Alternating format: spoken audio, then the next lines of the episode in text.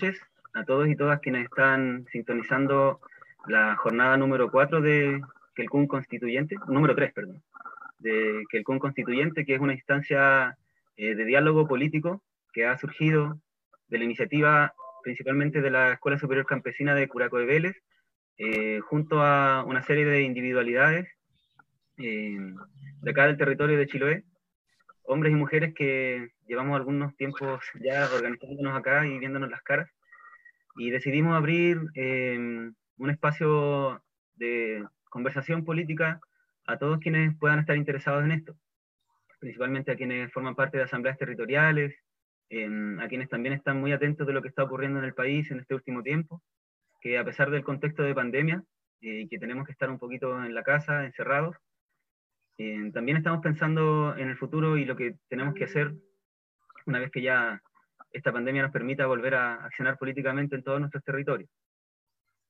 El día de hoy, la conversación girará en torno al rol del Estado, el Estado eh, para qué y para quién, y la persona que estará a cargo de dirigir esta sesión es Víctor Bamonde, un chilote que lleva también eh, harto tiempo organizándose en el territorio y fuera de él, pero siempre pensando en lo que ocurre aquí en, nuestra, nuestro querido archipiélago. Él es historiador chilote, ha participado en algunas publicaciones importantes relacionadas con la historia de nuestro territorio y también se ha dedicado al a construir organización política en el territorio. Así es que, mm, sin más preámbulo, dejamos a Víctor para que escuchemos lo que tiene que conversar con nosotros el día de hoy. Ahí sí. Gracias Fernando por la presentación y quiero bueno, agradecerle a las compañeras que están conectadas. Quiero agradecer también a la Escuela Superior Campesina de Curaco de Vélez por esta iniciativa. Creo que es súper importante para el momento histórico que estamos viviendo en Chile, pero también en nuestro territorio, poder dialogar sobre estos temas, que de alguna manera se anticipa, ¿cierto?, a un proceso que se ha ido atrasando por la pandemia que estamos viviendo, que tiene que ver con el cambio constitucional, pero no cualquier cambio, sino un cambio motivado fundamentalmente por eh, las movilizaciones que vimos desde octubre del 2019 en adelante, y que Chiloé también tuvo harta participación en ese contexto. Yo creo que formamos parte, muchos de los que estamos acá, de, de un grupo importante de ciudadanos y ciudadanas de, a lo largo de todo el país que han venido denunciando eh, el que convivimos durante las últimas décadas con una constitución eh, hecha en dictadura, que creo que siempre es bueno recordarlo, que a veces se nos intentó convencer de que la constitución había cambiado porque habían cambiado la firma, pero en el fondo toda la gente, y eso cada vez es más eh, reconocido, toda la gente reconoce, ¿cierto?, eh, que esta constitución hoy día no tiene legitimidad y hay que transformarla. Entonces, en ese contexto, creo que es importante los debates que hemos tenido hasta ahora. Como tú dices, Fernando, esta es la tercera jornada del que el CUN constituyente, para la gente que no es de Chiloé que está viendo, aunque el CUN para nosotros es un espacio que se crea, ¿cierto?, en, un, en una tormenta donde antiguamente cuando la gente navegaba de un lugar a otro dentro del archipiélago y lo pillaba una tormenta en el mar, tenía que parar, ¿cierto?, a guarecer temporal a algún lugar y se generaban estas juntas, fundamentalmente en los fogones, donde se conversaba de todo, donde la gente se conocía, donde eh, compartían comida, pero también buenas conversaciones eso es un Kelkun y un Kelkun constituyente, yo creo que es un poco retomar parte de nuestra historia y hacer la reflexión política, que es lo que estamos haciendo acá en este espacio. Yo tipo, quisiera decir algo cortito. Si bien hoy día no estamos al calor de un fogón, quizá cada uno de los que está aquí estamos con un fueguito en las casas, eh, estamos al calor de nuestras conversaciones y de nuestras ideas. Eh, pero no solo estamos nosotros, también hay gente que nos está viendo en vivo a través del Facebook, que es como el objetivo de este conversatorio y comunicarles a ellos y a ellas también que si tienen alguna consulta o algo que comentar, lo pueden escribir en el chat del Facebook y nosotros lo iremos eh, incorporando en el diálogo. ¿ya? Eso me había faltado agregar. Perfecto. Así que bueno, para iniciar esta, esta presentación, que en el fondo es algo breve para poder conversar sobre estos temas, este gran tema que muchas veces a veces nos cuesta abordar, que es el Estado como una institución histórica, eh, muy arraigada en las sociedades que conocemos, en la sociedad occidental, en los últimos siglos el Estado se ha convertido como en, un, en una herramienta para muchos eh, o casi la totalidad de los pueblos del mundo poder resolver problemas o tensiones propias de una sociedad. Y digo esto porque el título sugiere un poco eso. Cuando uno dialoga sobre temas políticos, muchas veces se da por sentado que es a través del Estado la única forma de organización que tienen los pueblos. Y esto no es necesariamente así, pero lo que queremos contar un poco detrás de este título es que el Estado tiene un porqué, es decir, por qué existe, ¿cierto? Que es la primera parte de la pregunta, ¿para qué? Vamos a contar un poco sobre sus funciones, eh, qué sentido tiene estar organizado a través de un Estado y los tipos de Estados que existen, no es una sola forma. Luego, eh, la segunda parte de la pregunta también es sugerente porque dice ¿para quién? Y ese es un conflicto bien complejo porque muchas veces los teóricos del Estado hablan del bien común, ¿cierto? Hablan de que esta institución es necesaria históricamente y hay que abordarla. Eh, todas las sociedades tienen que aproximarse de alguna manera a organizarse políticamente a través de los estados. Pero se asumen principios, como lo decían las exposiciones de las compañeras, tanto de Maribel como de Cristina las semanas pasadas, se asumen principios que muchas veces cuesta llevar a la práctica por estas tensiones que existen en la sociedad, por tensiones eh, de clase, por tensiones de género, por tensiones coloniales, por tensiones históricas y territoriales, que lo que hacen es fundamentalmente eh, hacer difícil la convivencia en una forma como el Estado donde se canaliza fundamentalmente la política y el poder. Y esto lo digo porque, claro, cuando nosotros leemos, por ejemplo, los teóricos del Estado moderno, el Estado que tenemos hoy día, que se fue creando, ¿cierto?, a partir de la Revolución Francesa, procesos históricos que hoy día muchos de nosotros ya conocemos o hemos escuchado, creo que es importante poder eh, entender entonces la funcionalidad por una parte, pero también las tensiones que tiene, para saber por dónde ir, por qué ramas abordar, digamos, la discusión constituyente que nos toca. Y lo primero que tengo que decir, y sobre todo para la gente que tiene poca aproximación a estos temas, siempre me gusta explicar el Estado diferenciándolo del gobierno. O sea, decir Estado no es lo mismo que gobierno. Y eso hay que tenerlo como primera premisa. A mí me gusta de repente ejemplificar de la siguiente manera. Cuando la gente dice, oye, está lloviendo, ¿cómo está el clima? ¿Han escuchado esa pregunta? Como, uno a veces no sabe si preguntar cómo está el tiempo o cómo está el clima. Y ahí hay una primera dificultad. En este caso, el Estado es como el clima y el tiempo es como el gobierno. ¿Cómo lo ejemplifico? Por ejemplo, el clima de Chiloé se denomina templado marítimo lluvioso. Y ese clima se evalúa cada 60 años más o menos. Hay un rango que los climatólogos estudian el clima y sus variables en el tiempo y dicen cada 60 años se evalúa cómo ha funcionado el tiempo durante ese ciclo. Por tanto, cuando nosotros decimos cómo está el clima, está mal dicho, ¿cierto? ¿Cómo está el tiempo? Es la pregunta, porque el tiempo es el que varía todos los días, todas las horas. Incluso en Chile a veces vemos cuatro estaciones en un solo día. Esa es la variación del tiempo, pero el clima permanece igual, a menos que después de unos, unos ciclos bastante largos se pueda cambiar el clima. El clima de Chiloé sigue siendo templado, marítimo, lluvioso, aunque cambien los años, aunque cambien las estaciones.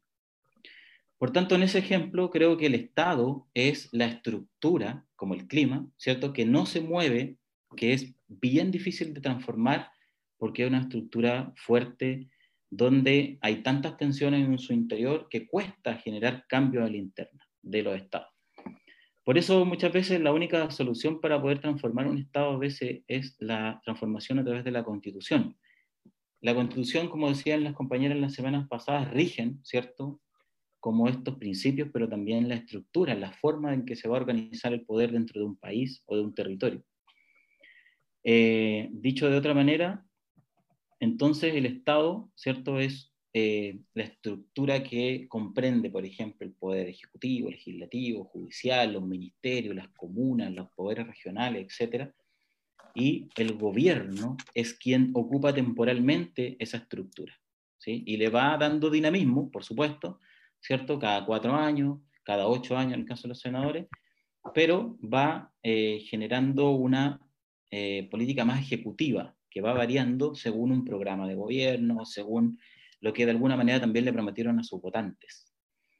Bueno, cada, vez, eh, obviamente, ¿cierto? Eh, los gobiernos tienen eh, una dinámica más difícil de, de, poder leer, ¿cierto? Porque muchos gobiernos prometen muchas cosas parecidas a veces, y es difícil distinguir la diferencia entre uno y otro. Hoy día hay gente que le cuesta distinguir la funcionalidad que tiene un diputado de lo que hace un senador, ¿cierto? O una senadora, o lo que hace la municipalidad, a diferencia de lo que hace el gobierno regional, etc. Todas esas son dimensiones del Estado y que varían su política, digamos, eh, dependiendo de quién esté en el, en el espacio de gobierno. Quiero empezar con esa primera diferenciación porque lo que hoy día me gustaría abordar, más que las políticas que hemos llevado adelante en los últimos años con distintos gobiernos, quiero eh, entender un poco o contarles cómo ha sido eh, las, eh, últimas, los últimos tiempos, digamos, del Estado en Chile. Y luego, bueno, eh, desde el punto de vista de la definición de los estados, hay tres cosas que a veces se necesitan para comprender los estados. Lo primero es, el estado es una síntesis o un ejercicio del poder, ¿cierto?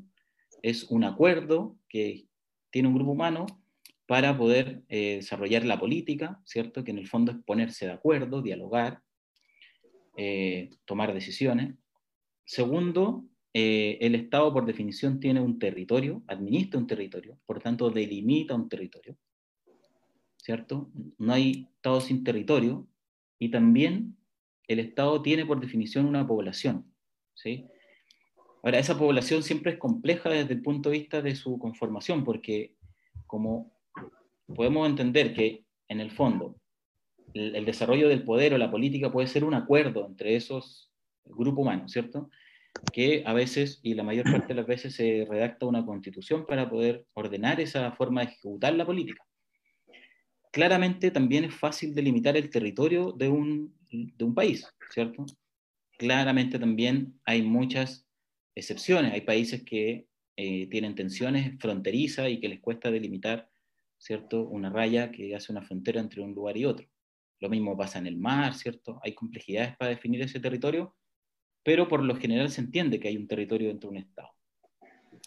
Y cuando hablamos de la dimensión poblacional, cuando hay una población, efectivamente eso es así, pero como es la dinámica o el área, el, ámbito social, ¿cierto?, de un país, por tanto hace más compleja la definición de, de esa población porque no todas las personas de un país son iguales, hay contradicciones de clase, ¿cierto? Hay contradicciones de género, como decíamos un rato, hay contradicciones de, eh, coloniales, por decirlo de alguna manera. Por ejemplo, en Chile existe o vivimos en un Estado unitario, ¿cierto?, que dice dentro de la constitución política que los, los ciudadanos y ciudadanas de este país son por definición chilenos y chilenas y no hay más, no hay más categorías. Por tanto, eh, las comunidades indígenas que se reconocen como parte de otro pueblo no estarían, digamos, dentro de esta definición de población. Esa es la la, parte inicial. Por tanto, eh, lo que hacen los estados fundamentalmente es ejercer una soberanía, es decir, el poder de decisión sobre un territorio, sobre una población, sobre los gobernados y sobre los gobernantes, que un poco también podríamos decir que las constituciones, por ejemplo, y las leyes rigen tanto para quienes gobiernan como para quienes están gobernados, ¿cierto? Es como una especie de acuerdo.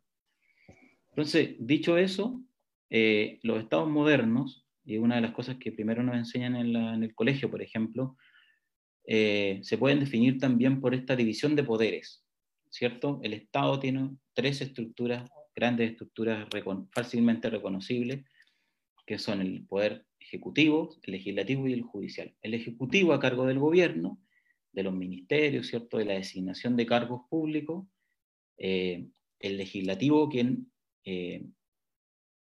participa dentro de la creación de las leyes, a veces se define como quienes son los que crean las leyes.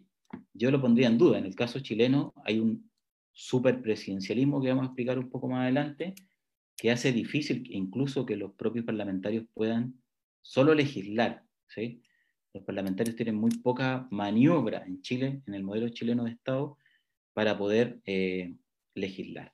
De hecho, es el presidente de la República quien pone la tabla en el Congreso, quien pone las mociones de tiempo, ¿cierto? ¿Cuál es la urgencia de cada ley? Etcétera, etcétera.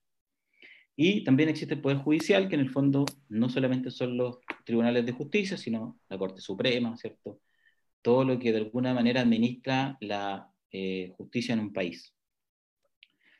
Bueno, dicho eso, normalmente, como decía, los países se organizan para localizar, delimitar estos poderes, construyen una constitución política, ¿cierto? Que es lo que nosotros queremos transformar. Que es un acuerdo de la sociedad, algo muy complejo y difícil, un acuerdo de la sociedad que permite delimitar, ¿cierto?, qué, qué, cosa hace cada poder, pero también cuáles son los mecanismos eh, para ejercer política dentro de un Estado. Por eso es tan importante de alguna manera cambiar una constitución. Y a pesar de que muchas veces sean principios de, de los cuales rigen esa sociedad, eh, también es importante poder tener, eh, o, tener más bien, ¿cierto? Eh, poderes que puedan profundizar, profundizar como eso, esos principios, porque en el fondo no vale, no vale nada, ¿cierto? Declarar algo cuando finalmente no se puede defender y no se puede profundizar. Y ahí, solamente para mencionar algunas cosas, en Chile, o bueno, en general existen distintos tipos de gobierno y distintos tipos de Estado. ¿Sí? Ya dijimos que no son lo mismo, el Estado y el gobierno no son lo mismo. Hay distintos tipos de gobiernos, ¿cierto? Voy a mencionar solo tres. Creo que hay un gobierno eh, presidencialista, como en el caso de Chile. Algunos autores han llamado a este tipo de gobierno eh, ultrapresidencialista, ¿cierto? Que concentra, incluso algunos autores han dicho que es como una monarquía presidencial, que tiene mucho poder la figura del presidente de la República. Imagínense cuántos cargos el presidente de la República nombra. Nombra embajadores, nombra subsecretarios, nombra ministros, nombra intendentes, nombra gobernadores, nombra funcionarios públicos de alto rango, nombra aparte del Poder Judicial y además tiene la posibilidad el Estado, eh, el presidente en Chile, de eh, decir que se legisla en el Congreso, pone la tabla del Congreso, propone las leyes, eh, ¿Se acuerdan? Y muchas veces lo han visto, me imagino, en la tele, sale el gobierno diciendo vamos a proponer un proyecto tal, lo salen firmando, ¿y qué es lo que hacen? Lo envían al Congreso como un mensaje, como un mensaje presidencial, ese es el nombre que se ocupa. Y claro, el gobierno, el, el poder legislativo, que en este caso el Congreso, que tiene dos cámaras en Chile, que también es un, un tema bien complejo y discutido, puede meter ese, ese proyecto de ley, ¿cierto?, por el Senado, lo puede meter por, el, eh, por la Cámara de Diputados se discuten primero en comisiones, después esas comisiones lo discuten en sala, pasa a la otra cámara, se discute lo mismo en comisiones, después en, sala y termina siendo un proyecto eh, de ley. Pero también el presidente tiene tanto poder en Chile que puede vetar incluso las leyes. Entonces, si es que no le fue bien, digamos, en su proyecto, se lo cambiaron en el camino en cada una de esas cámaras, el, presidente tiene eh, la potestad de poder vetar una ley. Y además en el caso chileno, y hay que mencionarlo, eh, también existe algo que es bien, bien debatido, eh, la llamada, el llamado Tribunal Constitucional, que en el fondo es un tribunal que dirime en torno a la constitucionalidad de las leyes que se aprueban. Y ese tribunal opera de manera preventiva, es decir, cuando ya se aprueba una ley, lo que hace ese tribunal es recoger cuando alguien va a reclamar a ese tribunal, lo lleva a ese eh, tribunal y dirime si esa ley es o está dentro de la Constitución o no está dentro de la Constitución. Si es, según ellos, inconstitucional, muchas veces lo bajan.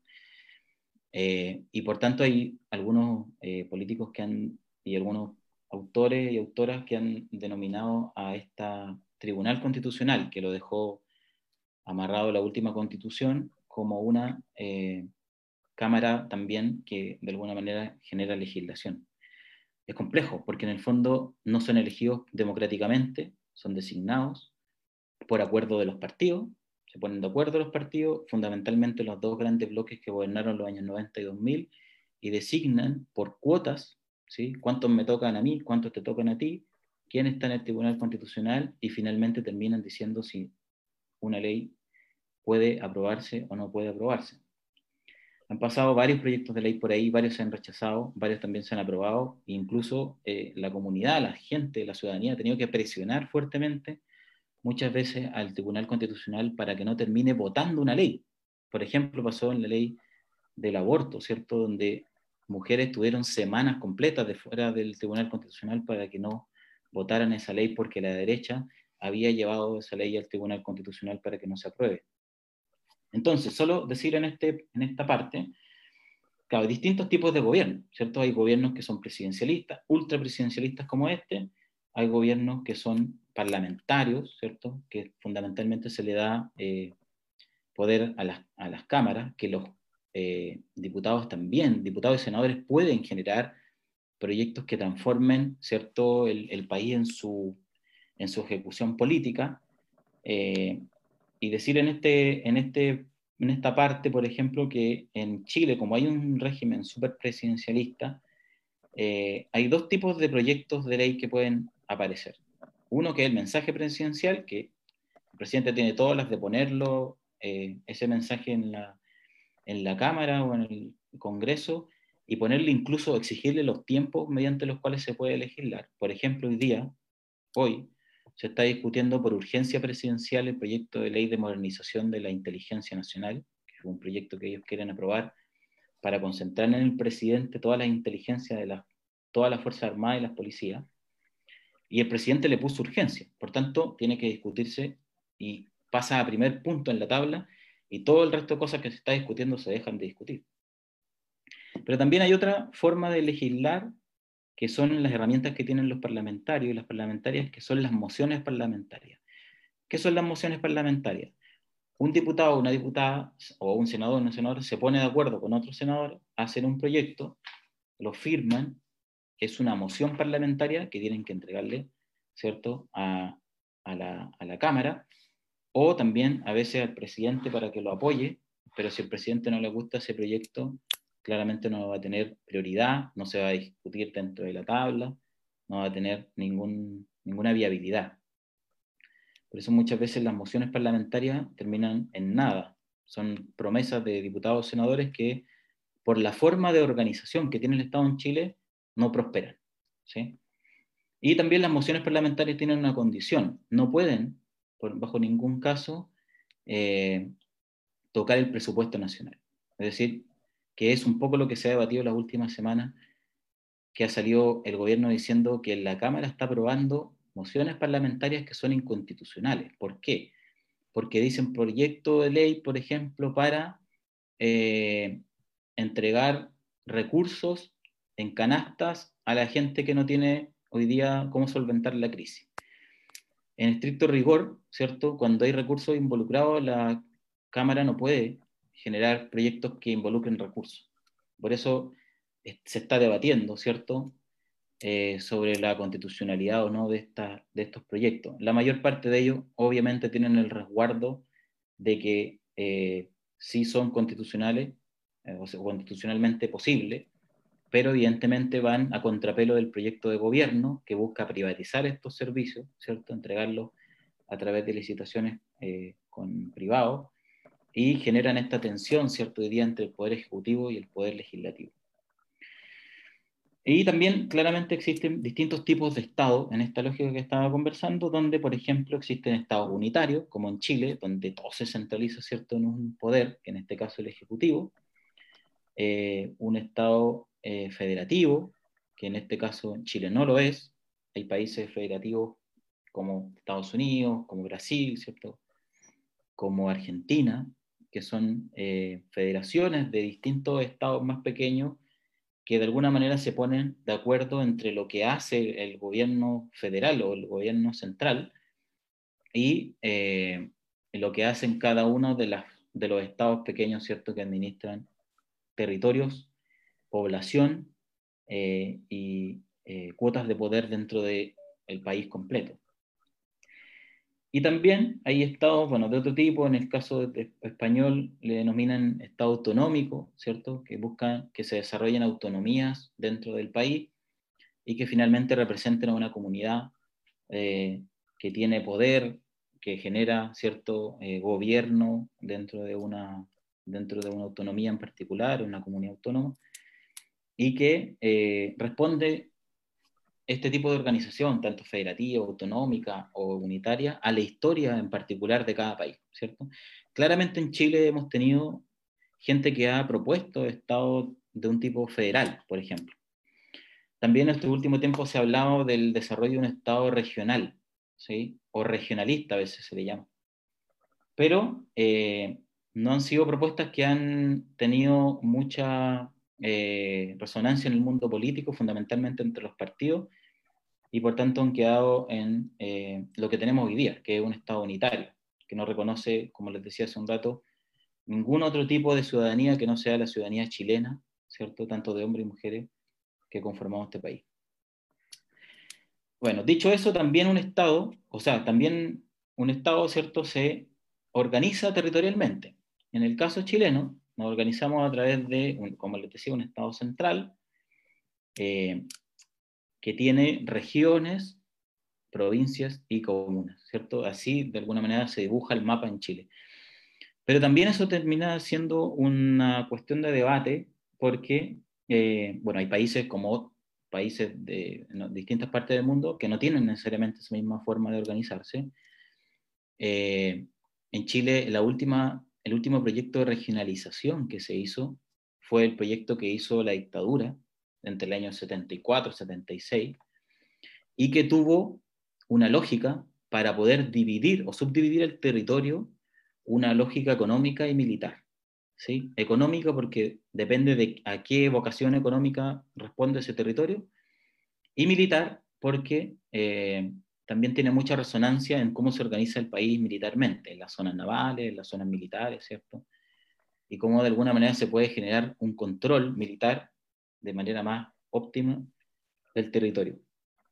Pero no hay ningún proyecto hasta hoy día de regiones o de autonomías territoriales que dispute esa visión y que pueda, por ejemplo, subdividir el país bajo otras lógicas, que no necesariamente sean solo económicas o solo militares, pueden ser también eh, culturales, ¿cierto? Como en el caso, por ejemplo, el Gualmapu, el mundo mapuche lo ha reclamado, el mundo indígena en general lo ha reclamado. Yo creo que también nosotros en Chile muchas veces lo hemos dicho, que nosotros nos consideramos parte, ¿cierto?, de una cultura distinta al resto del país, por tanto nos gustaría tener un tipo de autonomía que nos permitiera de aquí a los años venideros construir un espacio territorial autónomo, ¿cierto?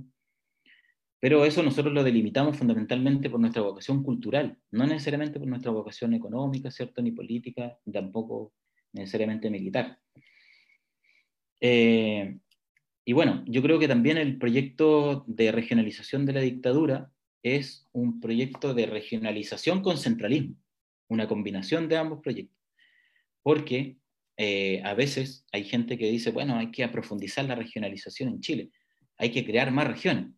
O sea, los estudios que han, o que hay por lo menos de las últimas regiones que se han creado, tanto los ríos, Ñuble, ¿cierto?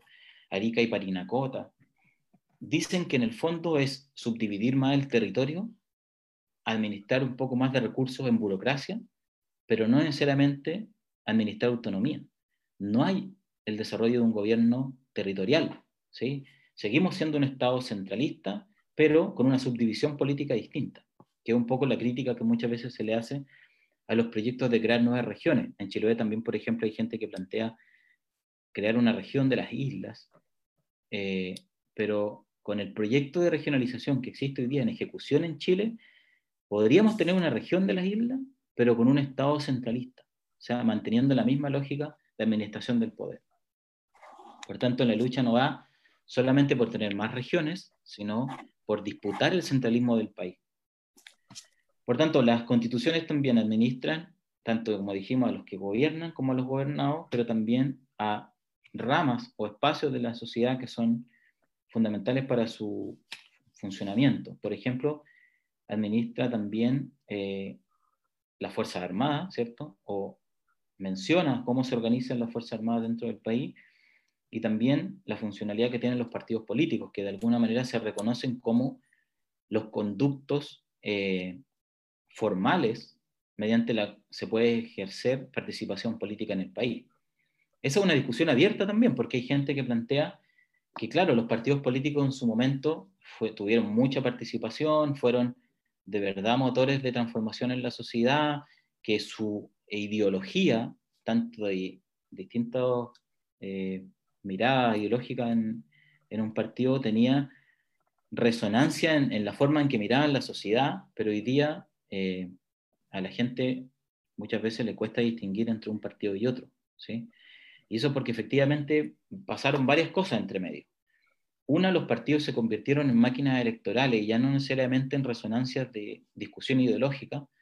Por tanto, se metieron en esta lógica de postular, postular, postular, postular a diputados, senadores, a, presidentes, haciendo alianzas fundamentalmente para mantenerse en el poder. Desde los años 90 hasta ahora, en este proceso que llamamos transición democrática, eh, lo que hicieron los partidos fundamentalmente es mantener su cuota de poder eh, bien, bien eh, asegurada y a lo más hablar de la, de la alternancia en el poder, es decir, ya, este año te toca a ti, después nos toca a nosotros de vuelta. Entonces, claramente eso estrecha la forma de entender la democracia y no hay surgimiento de otras fuerzas alternativas. Es más, la ley en Chile, la ley de partidos políticos, casi impide que existan otros partidos políticos. Si se acuerdan, hasta hace unos años atrás existía un sistema de de elección que se llamaba binominal, ¿cierto? Que lo que buscaba fundamentalmente es que entre dos grandes conglomerados se disputen la política en el país. Por tanto, se elegían por territorio a dos representantes eh, y no había mucha competencia. Si no estabas dentro de esos dos grandes conglomerados, no tenías ninguna posibilidad de salir electo. Eso, eso significa que se castiga la participación política que no está dentro de esos dos grandes conglomerados. ¿sí? La ley de partidos políticos en Chile, por ejemplo, hace muy difícil, engorroso el proceso de eh, constitución de un nuevo partido. Es más, pasamos muchos años sin saber muy bien cómo se administraban los padrones electorales dentro de los partidos, cómo se administraban la militancia de los partidos. No sé si recuerdan, pero por ahí por el año 2012, 2013, los partidos se tuvieron que reinscribir. No estoy, no estoy muy seguro de la fecha, pero fue estos últimos años, antes de la última elección de presidencia. Eh, los partidos se tuvieron que reinscribir y partidos que tenían 180.000 militantes pasaron a tener 18.000, el 10%, máximo el 20%. ¿Qué significa eso en términos prácticos? Que muchas veces, como no había transparencia en los registros, también eh, la política de la militancia se ocupaba, ¿cierto?, eh, al alero del asistencialismo, cómo meter gente al partido, inflarlo, inflarlo, inflarlo. Eso significa que tienen más cuotas de poder dentro de las negociaciones políticas eh, y muchos políticos se prestaron para eso. Alcaldes, concejales, presidentes de partidos, etcétera, etcétera. Nos metimos en una burocracia y una lógica asistencialista de entender más a los ciudadanos como clientes políticos que como ciudadanos eh, sujetos de derecho y de, de, ejecución y administración de poder, de capacidad, digamos, de, de, disputa dentro de los proyectos políticos del país. Por tanto, eh, ¿qué es lo último que se está discutiendo sobre la lógica que les acabo de mencionar del Estado? Se habla hoy día de las últimas décadas de la modernización del Estado, porque el Estado y los políticos han identificado que la gente esto lo sabe por la práctica en la práctica se da cuenta que los partidos no funcionan bien, que en realidad no es, muy bueno ir a votar, porque nos extirparon también la posibilidad de tener educación política. ¿sí? Una de las primeras cosas que se sacó en los años 90 de la educación formal fue la educación cívica, por ejemplo. Nos extirparon primero, sacaron del currículum la economía. Ya no se podía aprender economía. ¿sí? Eso era materia de expertos. Segundo, la ciencia política y todo lo que tenía que ver con la educación cívica, fuera del currículum.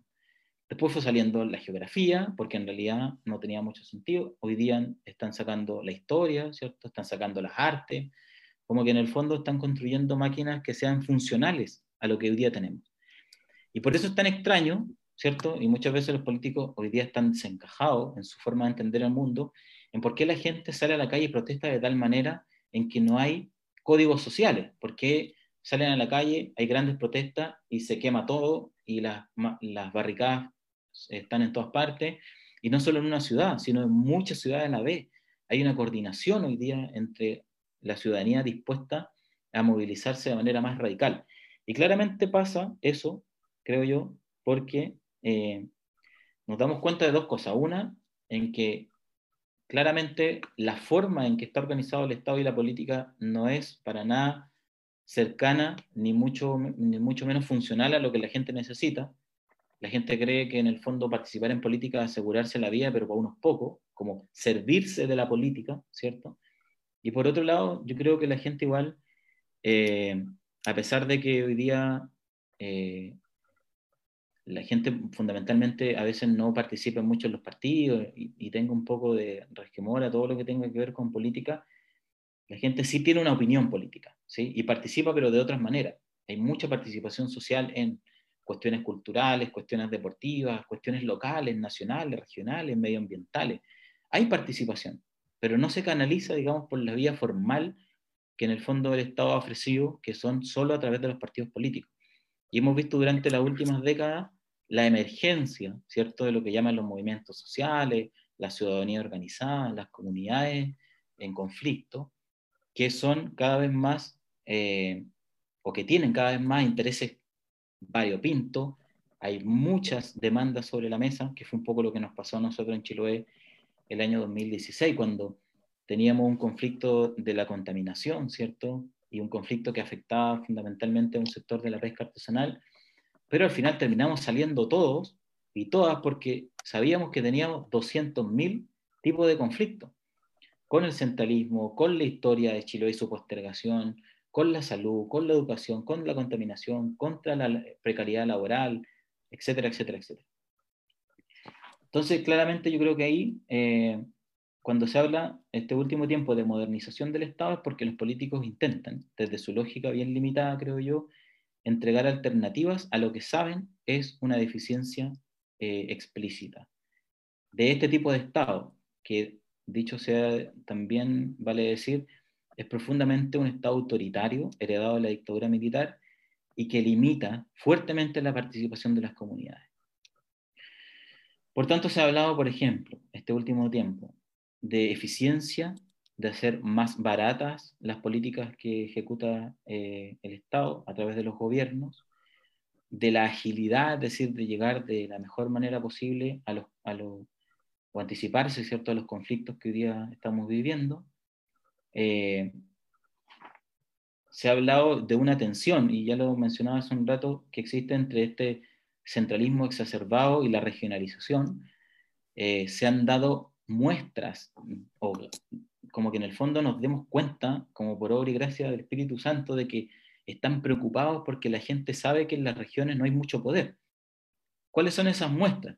Bueno, podemos elegir ahora, todavía no es, hace un tiempo sí, pero podemos elegir a los, consejeros regionales, algo que hasta hace pocos años atrás eran designados desde los partidos, por ejemplo que administraban recursos en la región.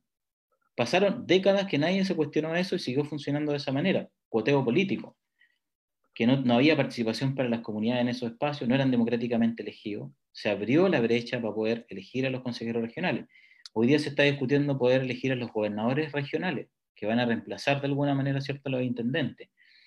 Pero también esta lógica del poder centralizado que hemos tenido durante las últimas décadas está tenso porque no sabe cómo va a funcionar eso, porque a su vez va a haber un intendente, un, gobernador regional, pero van a poner también delegados presidenciales para que convivan, ¿cierto? Y sea el representante del presidente en la región. Por tanto, tampoco va a ser un espacio autonómico de poder, no va a haber un Estado local paralelo. Lo que busca el Estado es entregar un poco de poder a las regiones, pero nunca tanto. Por tanto, en esa lógica es difícil, por ejemplo, en Chile hablar de gobiernos locales. Yo creo que en Chile no existen los gobiernos locales. La constitución y también la ley orgánica constitucional del municipio dice que el municipio es una corporación de derecho eh, autónomo, pero que administra un territorio y una parte de la población. Que administra, que no que gobierna. ¿Qué hacen los municipios hoy día? Fundamentalmente administran las políticas que se crean en el gobierno. Es decir, ejecutan las políticas que son diseñadas por el gobierno a nivel central en los territorios. Esas son la mayor cantidad de profesionales que existen o de funcionarios que existen en los municipios. hoy día, desde el punto de vista de, este, esta regionalización frustrada, eh, las comunas, por ejemplo, cuando nosotros hablamos de las 10 municipios que tiene Chiloé, los 346 municipios que hay en Chile, más del 98% de los municipios en Chile están quebrados. ¿Qué significa eso? Tienen más gasto que ingresos. ¿Cómo lo hacen? La mayor, la mayor cantidad de municipios en Chile funcionan entre un 30 y un 40% de ingresos propios, ¿cierto? Que producen ellos mismos a través de patentes, pago de contribuciones, etc. 30%, un 30 o 40, y el 60%, entre un 40 y un 60%, eh, una dependencia alta de lo que se llama el Fondo Común Municipal. ¿Qué es eso del Fondo Común Municipal? Donde todos los municipios, de sus ingresos propios, depositan en una cuenta, que el Estado también inyecta recursos de, a esa cuenta y termina redistribuyéndose. Una política redistributiva de ingresos de los municipios es a través del Fondo Común Municipal, pero genera alta dependencia de ese fondo. En el fondo, eh, los municipios tienen de manera permanente casi más gasto que ingresos y administran una crisis permanente, permanente, permanente. Creo que también hay desafíos políticos en torno a los, eh, a los partidos políticos y a las organizaciones sociales y cuál es su funcionalidad dentro de la sociedad. Los partidos políticos hoy día en Chile tienen alta dificultad para poder inscribirse y generar alternativas. Como les decía, venimos de hace pocos años de una herencia binominal, es decir, donde hay dos grandes conglomerados, que estos últimos años quizás se ha ido eh, cambiando un poco, pero también todavía falta mucho. Es más, si ustedes han escuchado las discusiones que hay después del estallido social, una de las primeras propuestas fue espantarse, los parlamentarios y las parlamentarias, decir nos bajamos el sueldo, manos arriba, nos bajamos el sueldo y ahora sí lo hacemos, 50%, todavía ni se aprueba eso. Pero eh, los partidos tampoco, eh, tampoco hicieron una gran eh, propuesta para generar mayor democracia o participación dentro de las decisiones.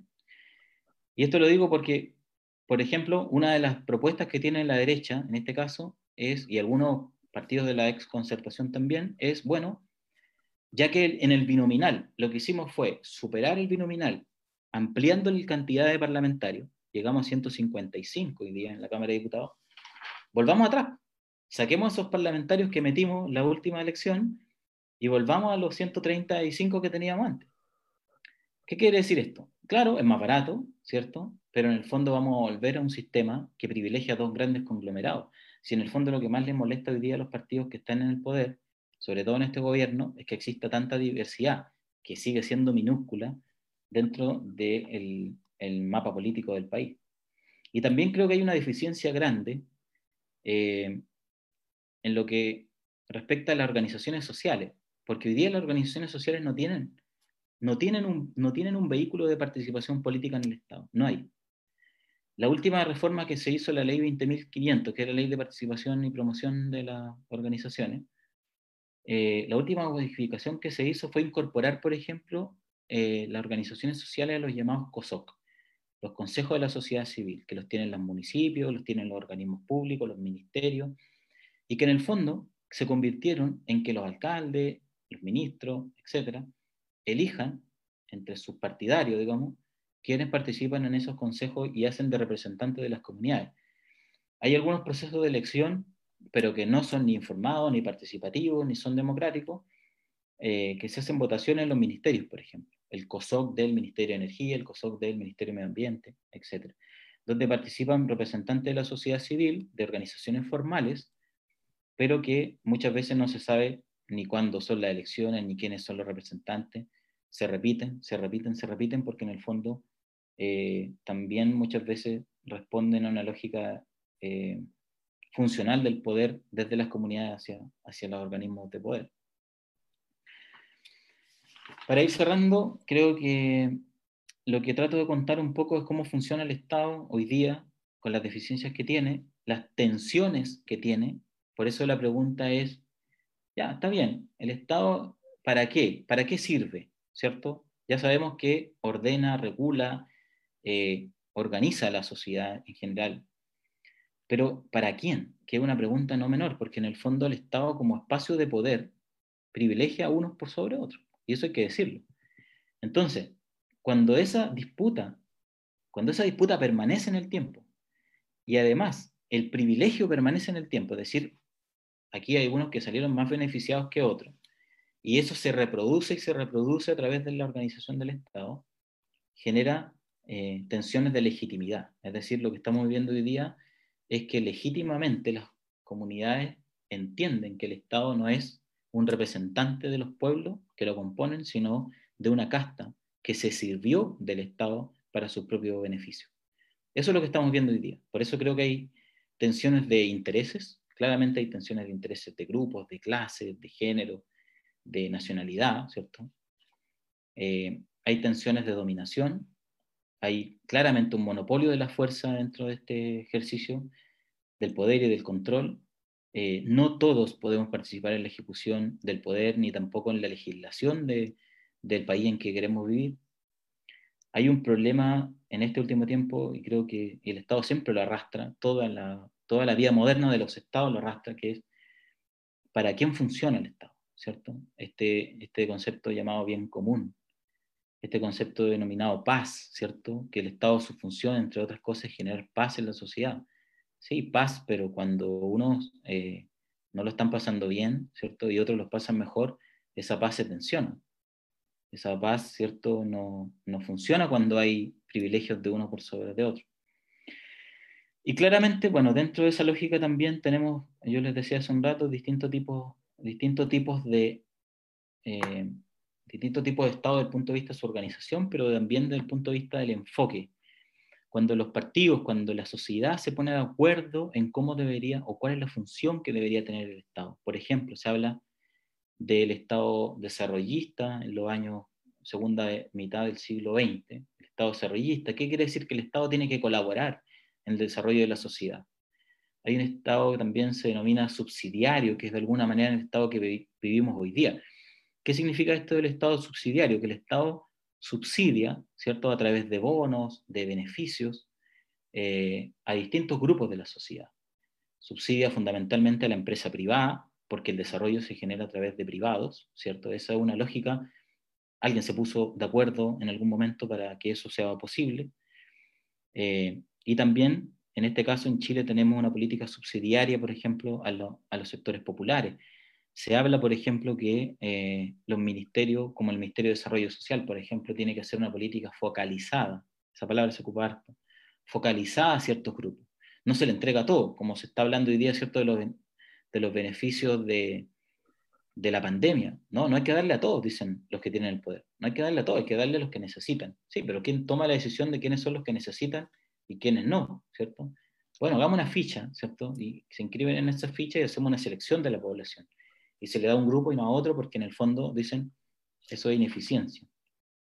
Bueno, yo creo que lo que hay de, fondo detrás de eso es que el Estado, al ser subsidiario, ¿cierto?, eh, privilegia a unos grupos por sobre otros y termina definiéndose como un Estado que no entrega derechos sociales, ¿cierto? Que no entrega derechos porque depende de donde tú estés, te va a llegar el derecho. No es universal, ¿cierto?, para toda la población. Y yo creo que una de las propuestas bien interesantes que ha levantado el movimiento social los últimos años es hablar de un Estado de derechos, un Estado que garantice derechos. Como decían las compañeras las semanas pasadas, el Estado de alguna manera entrega posibilidades, ¿cierto? Pero las posibilidades las puede eh, ejecutar un privado, las puede ejecutar el, el, Estado. De alguna manera también se ha definido como donde no llega el Estado va a estar el privado, y donde llega el privado, el Estado tiene que ser su lado, ¿cierto? Eso ha pasado en la educación, eso ha pasado en la salud y en otros derechos que no, no están garantizados, sino que lo que hace el Estado es garantizar la competencia. ¿sí? Se va a hacer educación en Chile, pero los prestadores de servicios son privados. Por tanto, eh, yo creo que aquí hay dos cosas para, para ir cerrando que hay que, que hay que discutir. Eh, una, ¿qué es lo que buscamos detrás de esta nueva constitución? Siento que el movimiento social los últimos años ha consolidado mucho esta idea de construir un Estado de derechos que garantice derechos sociales, sobre todo en salud, educación, pensiones. Entonces, me parece a mí muy bien que eso esté ocurriendo, que en el fondo la sociedad esté demandando eh, mayor cantidad de derechos para las personas, derechos individuales y derechos colectivos, ¿cierto? Pero siento, y eso es parte de la discusión que podríamos dar, que el Estado muchas veces, o, la sociedad, los que estamos de alguna manera debatiendo sobre la necesidad de cambiar el Estado, muchas veces dejamos de lado una discusión que es trascendental, para mí al menos, y es la propiedad de los bienes comunes.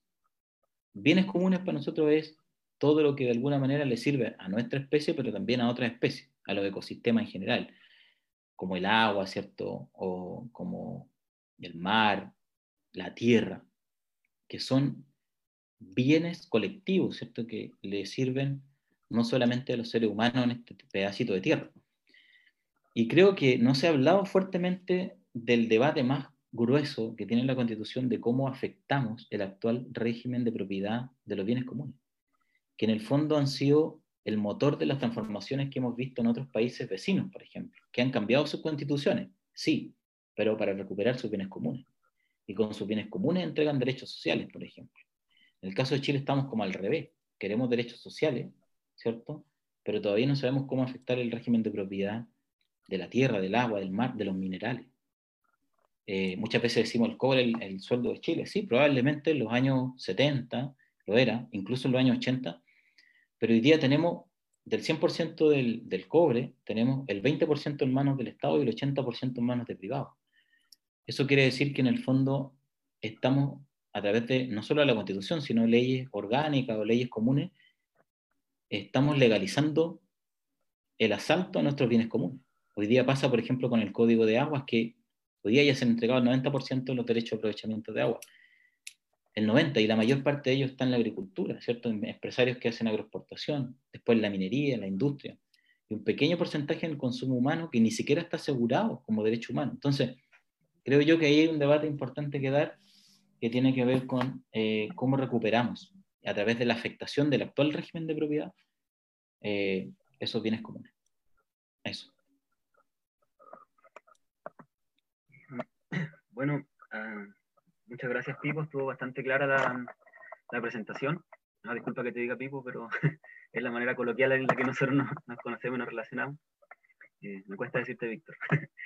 eh, bueno, a lo largo de tu presentación surgieron un par de consultas en el, en el Facebook, digamos. Ya yo las anoté acá.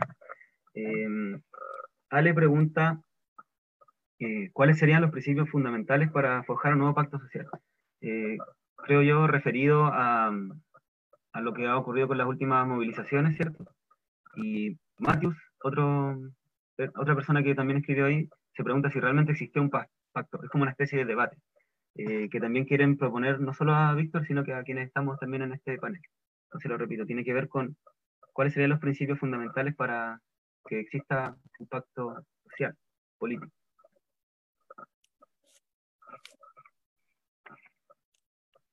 Yo creo que las, yo creo que las preguntas están poco relacionadas. si existe un pacto y cuáles serían como los principios para hablar de un pacto. Yo creo que en Chile no hay un pacto. O a lo mejor existe un pacto entre los que tienen y han administrado el poder durante las últimas décadas. Yo creo que ahí hay un pacto que es claramente definido. Se puede entender que los que han administrado el Estado en las últimas décadas más o menos funcionan en la misma lógica.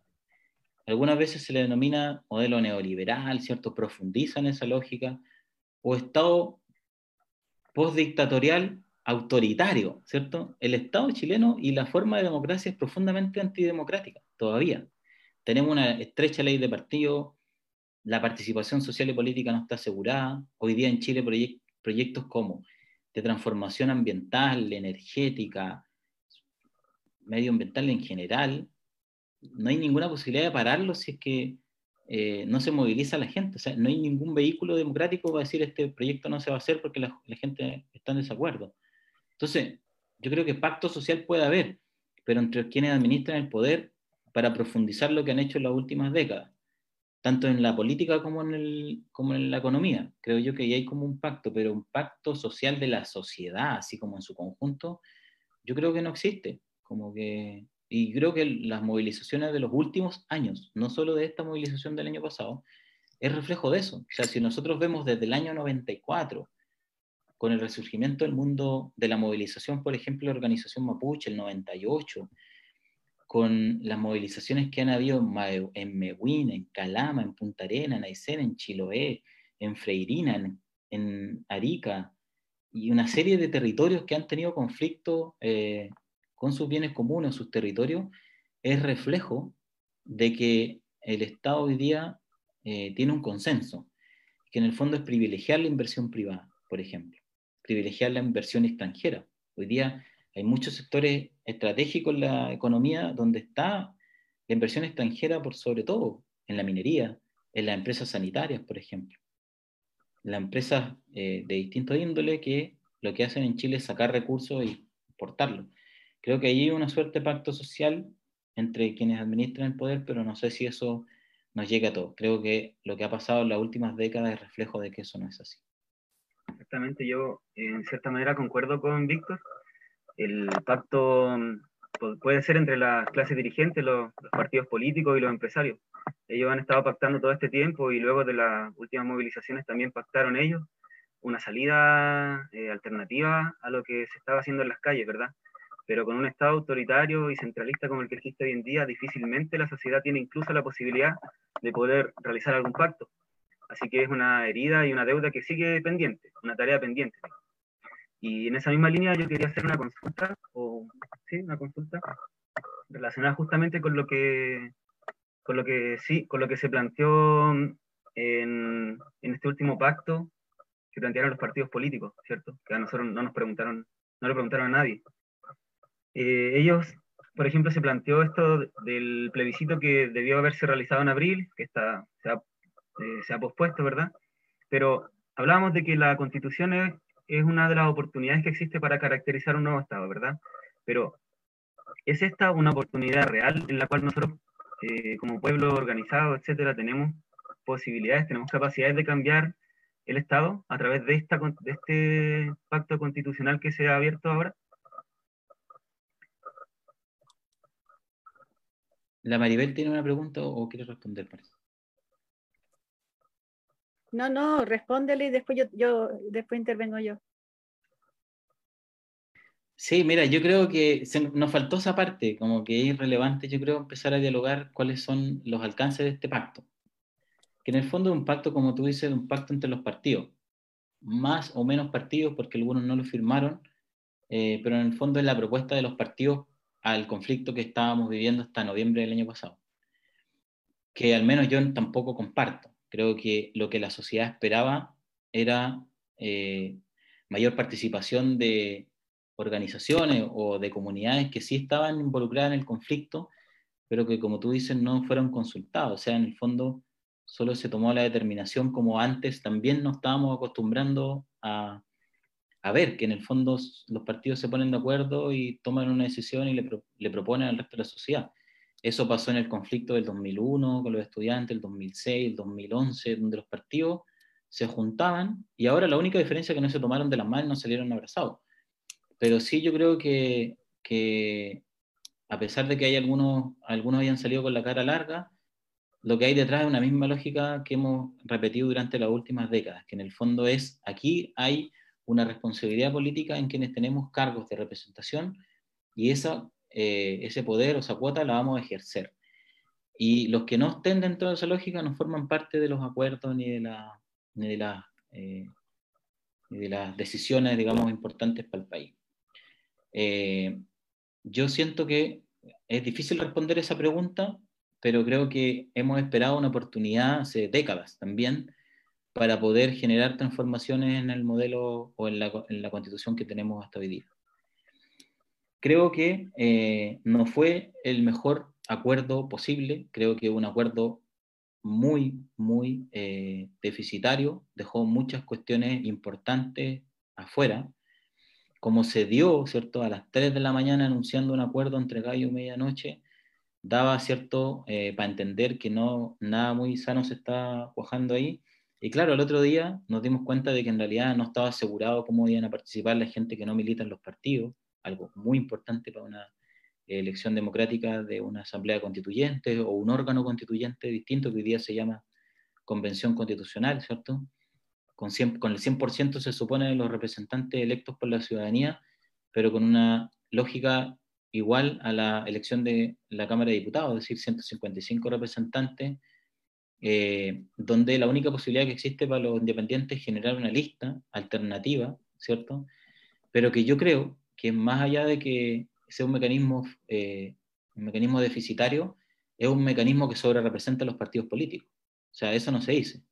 Pero creo que tenemos hoy día dentro de una lista de independientes o no militantes en partidos formales versus dos o tres de partidos legalmente constituidos que a veces ni siquiera eh, sacan gran cantidad de votación, sino que solamente tienen inscrito un partido legal, no en todas las regiones del país, pero lo hace ser eh, representativo de una parte de la población, eh, creo que sobre representa a los partidos y eso no es, representan, no, es representativo, valga la redundancia, de la sociedad. Bueno, creo que eh, está todo por hacerse y creo que de alguna manera también tenemos que hacernos parte de esto, pero también conociendo que fue un pacto absolutamente deficitario. No estaban asegurados las cuotas de género, no estaban asegurados las cuotas de pueblo originario, etcétera, etcétera. Yo creo que, que se dieran cuenta de eso en, al otro día fue no un error, fue una decisión mal tomada a sabiendas.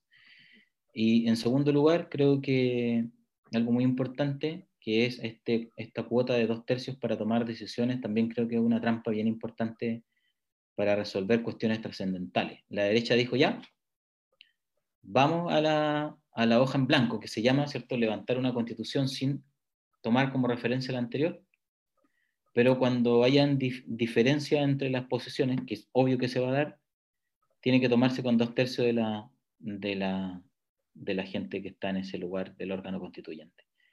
Obviamente, eso implica a que por mayoría simple no se puede generar grandes transformaciones. Por ejemplo, recuperar el agua, recuperar el mar, recuperar la tierra. No, eso va a pasar a proyectos de acuerdo, eh, proyectos de quórum simple al Parlamento siguiente. Por tanto, este cuento no se acaba en esta próxima elección constitucional, en el plebiscito, ni en la elección de eh, personas que van a ir a la constituyente, sino que además se juega en el próximo Congreso. O sea, van a quedar muchos puntos abiertos para el próximo Congreso. Creo que ahí hay, hay cuestiones que seguir poniéndole ojo y si no estamos organizados, que en el fondo es la única alternativa que nos queda, eh, vamos a verla bien difícil. Maribel me parece que quería comentar algo. Sí. Bueno, la verdad es que, que has tocado tantos temas, eh, Pipo, que, que yo creo que da para, para, varios, para varias conversaciones pero bueno, yo he ido tomando nota de algunas cosas. Eh, primero, cuando te referías al, al, a la calificación del Estado chileno como ultrapresidencialista, y antes habías hablado de la diferencia entre Estado y gobierno. Eh, es lógico que la gente no entienda la diferencia entre Estado y gobierno porque en Chile es lo mismo.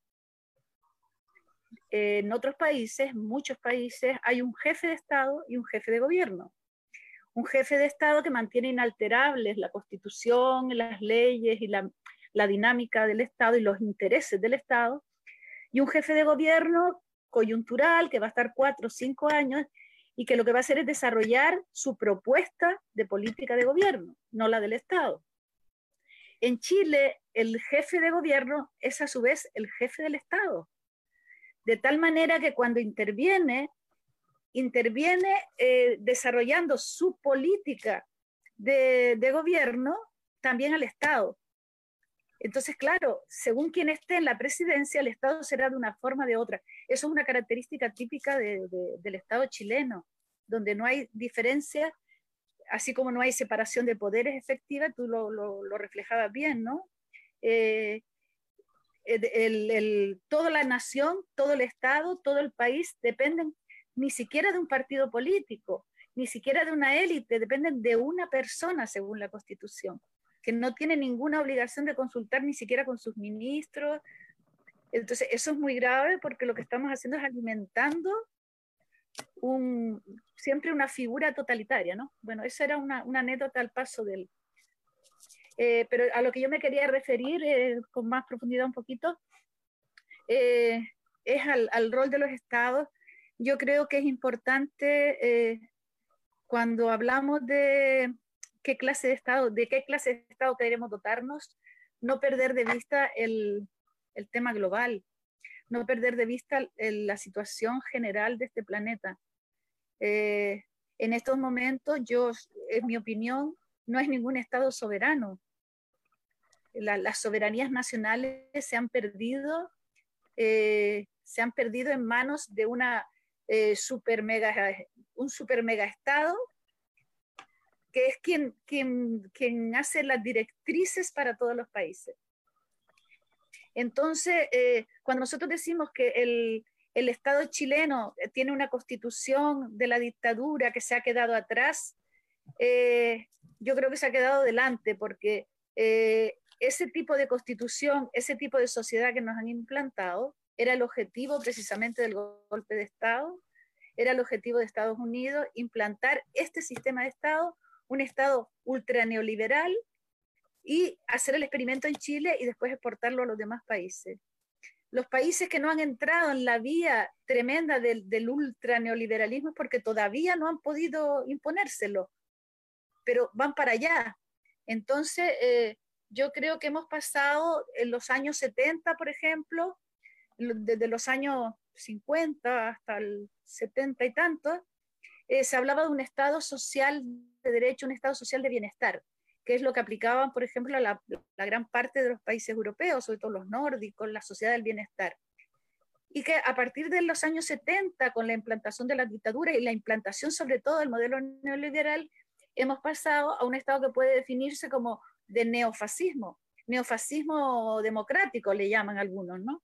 Neofascismo democrático donde eh, en estos momentos lo más importante es el mercado, las soberanías nacionales, los estados están sometidos a esa dictadura del mercado.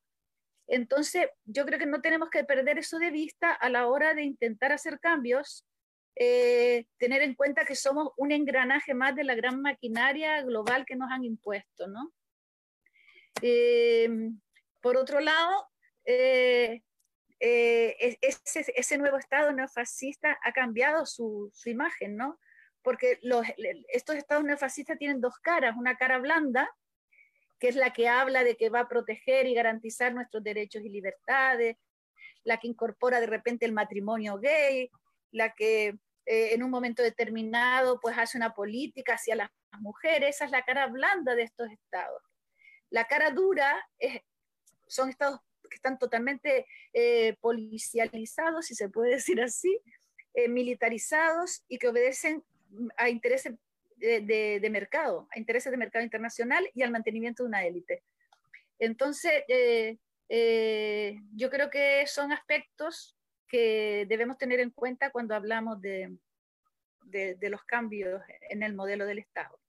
Y por último, cuando tú hablabas de un Estado de autonomía, o un Estado regional, eh, volvemos siempre a lo mismo, a que nos, ponen, nos dan un parche curitas para curarnos un cáncer. Eh, cuando dicen, bueno, se está atendiendo a la participación regional y a las regiones porque ahora se pueden elegir los cores, porque se van a poder elegir los gobernadores. ¿Y para qué queremos elegir gobernadores si van a ser representantes del gobierno central ante nosotros, no al revés? No van a ser representantes de la ciudadanía ante el gobierno central, como no lo son los CORES. Los CORES son representantes del, gobierno regional ante nosotros. Y de nada sirve que los elijamos y que tengamos electos eh, eh, gobernadores, intendentes y demás si no, tienen, si no hay competencias detrás, no hay traspaso de competencias. O sea, una región tiene autonomía cuando maneja su propio presupuesto, cuando tiene eh, sus propios mecanismos para, para establecer eh, normas recaudatorios para dejar lo que ingresan en ese territorio, cuando tienen capacidad de decisión, y, eso no, no, ocurre, ¿no? Por mucho que elijas a los intendentes, a los gobernadores y a los cores, seguirán siendo gobernadores, intendentes y coros con las mismas características que ahora. Eso era un poquito lo que yo había anotado por acá. ¿Alguien más del panel tiene algún comentario que hacer? Eh, hola, buenas noches. Eh, gracias, Víctor. Súper, muy explicativa, muy buena la, la presentación. Eh, Sabes que tomando una, una, parte de lo que tú nos explicabas al final, sobre todo lo que, es la, el acuerdo de este pacto social o este pacto político que se hizo a las 3 de la mañana. Eso a nosotros los más viejitos nos lleva, yo creo, y nos posiciona en una situación que nos tocó como validar en los años 89 con la constitución, el sí o el no, de la alegría que nunca llegó. Entonces, en realidad, eh, ahí me queda como esa desazón que hoy día yo creo que tenemos muchos asambleístas, gente que no estamos siendo parte de los partidos políticos, frente a, la salida política eh, en, este, en este problema. O sea, eh, porque el acuerdo al que nos están llamando también es un acuerdo eh, que va a quedar como un brazo roto de la historia, en donde no vamos a poder cambiar el Estado si no nos estamos cuestionando el modelo, no estamos cuestionando nada en realidad al entrar a una constitución, a, un, a reconocer una, eh, una constituyente, ¿no es cierto?, en donde la alternativa no es una asamblea constituyente. Entonces, frente a eso, yo creo que también eh, tenemos que analizar muy bien eh, si al pueblo le conviene o no presentarse en esa, bajo esas condiciones a lo que ellos están dejando elegir, porque no es la asamblea propiamente tal que nosotros como pueblo andamos buscando cuando nos ponemos a definir en la calle políticamente. No sé tú cómo ves o cómo, cómo podemos nosotros salir, que también somos una gran mayoría, yo creo, los que no estamos como validando, nos vemos como representada nuestra opción nuevamente en, en, ese pacto. Sí, mira, yo creo que tienes dos partes tu pregunta. La primera parte, que eso claramente se, se, asimila al plebiscito del 88, yo estoy de acuerdo. Creo que, que en Chile se haya llegado a un acuerdo con la dictadura para hacer un plebiscito si seguía o no seguía, y no que se fuera y hiciéramos elecciones democráticas de inmediato, ya es síntoma de una enfermedad mayor que tiene que ver con nuestra lógica sobre el poder y el autoritarismo en el fondo. Nos acostumbramos de alguna manera que los que tienen el poder proponen, nosotros el resto que no tenemos poder eh, miramos de, en la galería, digamos. Y claramente, claro, la salida de la dictadura fue a través de un plebiscito donde se tuvo que elegir entre el dictador y otra cosa. Y obviamente la gente decidió, tampoco por una gran y aplastante mayoría, sino eh, por una mayoría simple, eh, salir de la dictadura, que era un mínimo, ¿cierto? Pero que iba acompañado de un pacto que traía la letra chica. Y esa letra chica, en el fondo, era cómo iba a funcionar la democracia restringida durante los años siguientes. Incluso yo siento que, con mucha gente lo hemos hablado y creo que eso es casi un consenso, se transó justicia por democracia o justicia por elecciones. No sé si democracia. Pero no se hicieron juicios para verdad y justicia en Chile, eh, incluso sabiendo que hubieron miles de víctimas de una dictadura feroz. Entonces, claramente, ahora, cuando el pueblo toma la palabra, sale a las calles, exige la transformación de esa constitución de la dictadura y además repensar el Estado y el país en que queremos vivir durante los próximos años, vuelve el fantasma de la dictadura y dice, bueno, primero decidamos si queremos o no cambiar esto. Primero en plebiscito dice sí o no, apruebo o rechazo. Yo creo que ahí, respondo a la segunda parte de la pregunta, yo creo que sí tenemos que acudir aplastantemente a contarle al país, entre nosotros, no a los políticos, entre nosotros, que la gran mayoría del país sí ha querido un cambio constitucional desde el primer momento en que salimos de la dictadura, desde un primer momento. Yo creo que eso es reflejo de los años que hemos vivido después de esa falsa alegría que nunca llegó, porque claramente vimos lo peor de esa democracia autoritaria, es decir, no tuvimos ninguna posibilidad de hacer cambio, la justicia se transó, el modelo se profundizó, administraron el modelo neoliberal y profundizaron, ¿cierto? Todo lo que tiene que ver con las privatizaciones, con el eh, restringir la participación, pero también los derechos de la, gente en general. No se hizo por voluntad, ¿cierto? No se hizo porque en realidad no podía hacerse, porque había una serie de cosas que, dificultaban el, proceso, no se hizo por decisión. Yo creo que ahí hay el pacto que decíamos un ratito. Hubo un pacto político y social que mantuvieron una casta, ¿cierto?, en el poder, lo que en algún momento se llamaba el bloque en el poder, que era un verdadero bloque impenetrable, que mantuvo hasta varios años después de la vuelta a la democracia eh, esa lógica, digamos, hasta que la gente se empezó a rebelar, hasta que los estudiantes se empezaron a rebelar, los trabajadores, todos los que veíamos el lado más eh, abusador o que vivimos el lado más abusador del modelo. Y ahí yo creo que en relación a la segunda parte de la pregunta, es ¿qué hacemos? ¿Si vamos o no a estas elecciones? Yo creo que sí. O sea, yo creo que a pesar de que volvimos a hacer una, una salida a la chilena, yo creo que lo que tenemos que demostrar en este plebiscito es que esto no es una salida, no es una salida a un conflicto, es el inicio de un proceso distinto.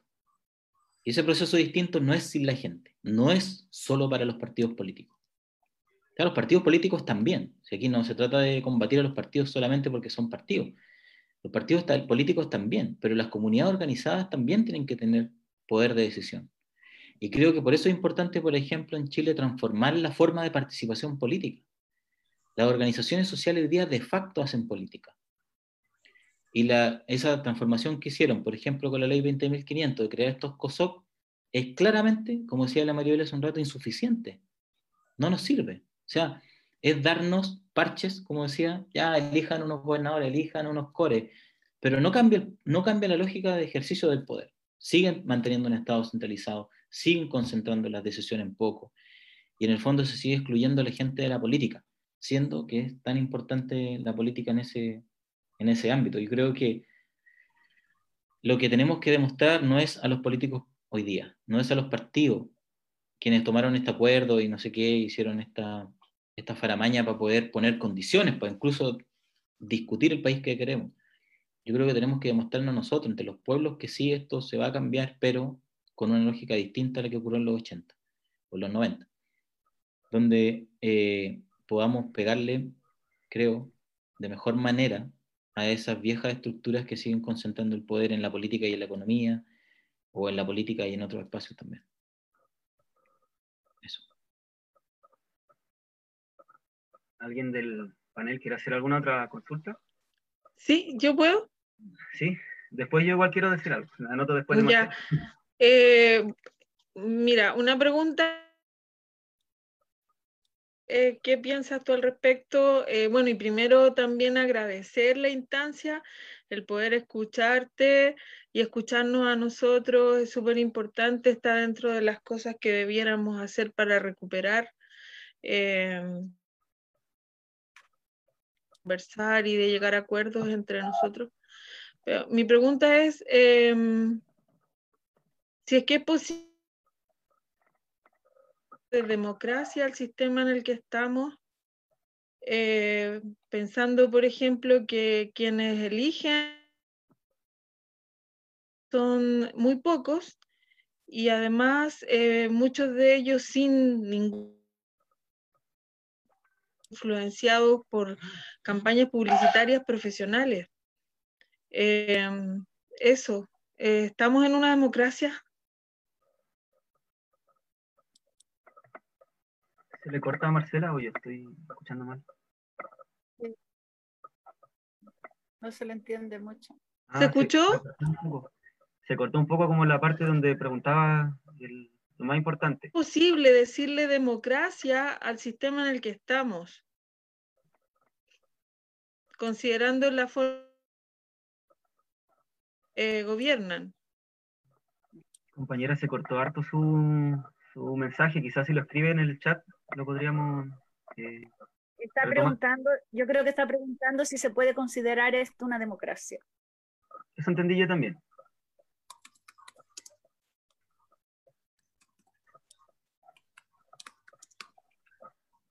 Eh, ¿Se desconectó Víctor? bueno, pero volverá. Eh, sí, hay algunas preguntas en el Facebook. Eh,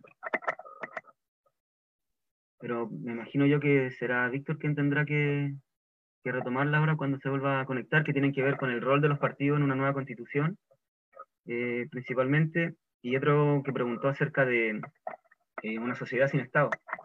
Creo que son preguntas bastante profundas. no sé si Cristian, que tenía una consulta o algo, quisiera compartir alguna reflexión. Sí, bueno, era mejor que hubiese estado Víctor, el Pipo, para, para poder comentar lo mismo, pero creo que el proceso que estamos viviendo, eh, como en términos constituyentes, eh, tiene mayor relación con el proceso de autonomía de, la, de los territorios, del proceso asambleístico que se está desarrollando. Y creo que es necesario también analizar qué proyecciones tiene este proceso por sobre cuán cambio va a tener el Estado. Yo creo que el Estado, entendemos la mayoría de que efectivamente como funciona hasta hoy, no tiene ni una lógica que vaya a beneficiar eh, a las clases populares o la supuesta clase media, etcétera, sino siempre va a tener una lógica mercantil, subsidiaria, etcétera, como bien nombraba Pipo en su, en su presentación. Entonces mi pregunta, y obviamente esta pregunta queda abierta no solo a él, sino que al debate, es cuál fuerza tiene el proceso autónomo de las asambleas que fueron autogestionadas, que se levantaron a través de este proceso eh, de rebelión popular o de, o de crisis del sistema, pero que finalmente nos terminan encajonando en la discusión constitucional eh, y no en el proceso constituyente como tal de desarrollo de autonomía de los territorios. O sea, lo que quiero decir finalmente es que cada asamblea no necesariamente va a ser parte de este proceso constituyente, no necesariamente se va a ver reflejada en este proceso, probablemente no tenga ninguna incidencia y quizás tampoco hoy en día sean el fiel reflejo de los 17 millones de personas. A lo que voy es que en el corto plazo el poder del Estado nos puso este proceso constituyente complejo en sus leyes, bajo las mismas lógicas partidistas, y excluye al movimiento que en este caso había eh, levantado la, sociedad en general, poniendo el mismo paño frío que bien se nombraba, creo, en alguna de las palabras anteriores, muy parecido a lo de la dictadura, muy parecido a la solución al conflicto estudiantil, por ejemplo, eh, el cual, mientras la, demanda de las calles era educación gratuita, eh, seguían ofreciendo un programa que ofrecía becas, que ofrecía eh, soluciones parche, que en definitiva benefician a los bancos y a las universidades como estamento privado y no público, de un derecho, como hablábamos. Entonces creo que es interesante no solo analizar cuán o más va a cambiar el Estado y su descentralización y su autonomía, sino que la organización popular y social efectivamente tiene poder para generar alternativa, por un lado, y, si va a incidir directamente en el Estado, ¿cuándo va a avanzar ese, eh, ese avance desde la organización asambleística y popular de democracia nueva, por decirlo de alguna manera, en contraposición a la del Estado? O sea, vamos a esperar a que hayan representantes en ese pequeña cuota de independencia que hay en las elecciones, o vamos a no solo participar de ese espacio, sino que a seguir generando organización alternativa y que no cumpla necesariamente con los plazos de este Estado o de estos plazos que se ponen en el proceso, sino que seguir una construcción social y popular coordinada desde la asamblea y desde la horizontalidad y no de la verticalidad con la cual se dirige un Estado como el chileno, que bien se dijo es hiper, super presidencialista. Sí, en el mismo sentido de lo que dice Cristian y lo que comentaba Marcela, quería hacer una reflexión, compartirla igual, eh, respecto de la democracia, que era lo que planteaba Marcela y lo que está planteando últimamente eh, Cristian. Por ejemplo, yo en mi, en mi experiencia de vida, digamos, recuerdo mucho que durante los años 90, eh, no sé, en Castro, habían tremendas campañas políticas por el, para las elecciones de alcalde. Mucha gente como participando, ¿cierto? Hartos globitos, eh, se veían carteles por todos lados. Recuerdo que era como un clima efervescente y mucha gente estaba participando de eso. Eh, también hasta algo de los años 2000, ¿verdad? Pero esa democracia que nos habían impuesto luego de la dictadura se fue eh, generando también una crisis en la representación de los partidos políticos, lo cual actualmente ha desembocado en esto que decía eh, Pipo, que es una crisis de legitimidad del sistema en su conjunto. Por lo tanto, eh, si, queremos una, una, forma de democracia, definitivamente esta no es una forma de democracia. No tenemos la capacidad de participar en ningún tipo de decisión importante que se toma desde el Estado. Por lo tanto, mi reflexión eh, va justamente hacia, en parte, lo que dice Cristian, de que tenemos que generar eh, y seguir fortaleciendo eh, nuestro poder eh, más allá de lo que vaya a ocurrir con este plebiscito. Porque al final, ¿qué fue lo que abrió el escenario de poder cambiar esta constitución? Bajo estas normas que no, están muy, no son muy atractivas, digamos. Lo que generó eso, o lo que abrió ese, esa posibilidad, fue la movilización social y la organización autónoma que han ido teniendo los movimientos sociales en los últimos años. Entonces, sí o sí, nosotros no podemos dejar de lado las calles, no podemos dejar de lado nuestra manera de organización, no podemos dejar de lado estos espacios de reflexión, porque si estamos reconociendo de que en este pacto que se realizó, eh, la, constitución que pueda salir de ahí no va a ser la que ponga eh, un fin al Estado neoliberal que vivimos actualmente, entonces la única forma que yo veo que podríamos resolverlo es continuando en las calles, seguir movilizados, porque eso es lo único que podría cambiar un poco las reglas del juego a nuestro favor. No podemos simplemente contentarnos con ir a participar en un proceso de este tipo, que tiene tantas trampas, porque si no, de alguna manera sería solo seguir oxigenando este sistema. Em, entonces yo igual tengo mucha esperanza, porque em, durante algún tiempo pensamos incluso que el pueblo estaba dormido.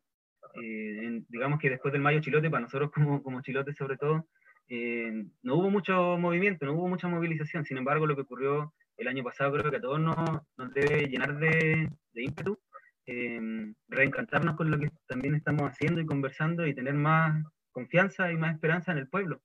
Eh, si el pueblo no está contento y satisfecho de lo que está pactando los partidos políticos que no son legítimos, entonces tenemos que seguir profundizando la crisis de legitimidad que tiene este sistema para que podamos efectivamente cambiar el, el Estado hacia otro tipo de Estado como de lo que planteaba Pipo, de derechos, ¿cierto?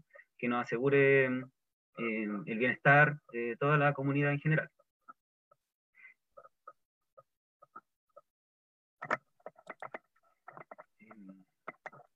No sé si alguien eh, del panel quisiera tal vez responder a algunas de las reflexiones que se han planteado en el Facebook. Eh, tiene que ver con el rol de los partidos en esta nueva constitución. Bueno, en el fondo es como lo que estamos debatiendo ahora, el, mismo tema. Eh,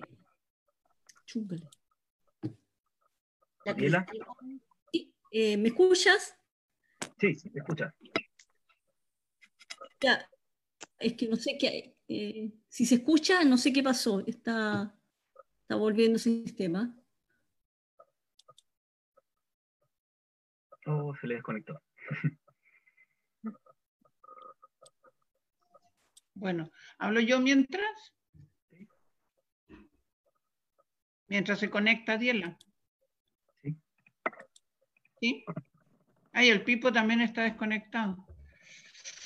Bueno, nada, iba a nada, una, continuar con la misma reflexión que, se está haciendo, ¿no?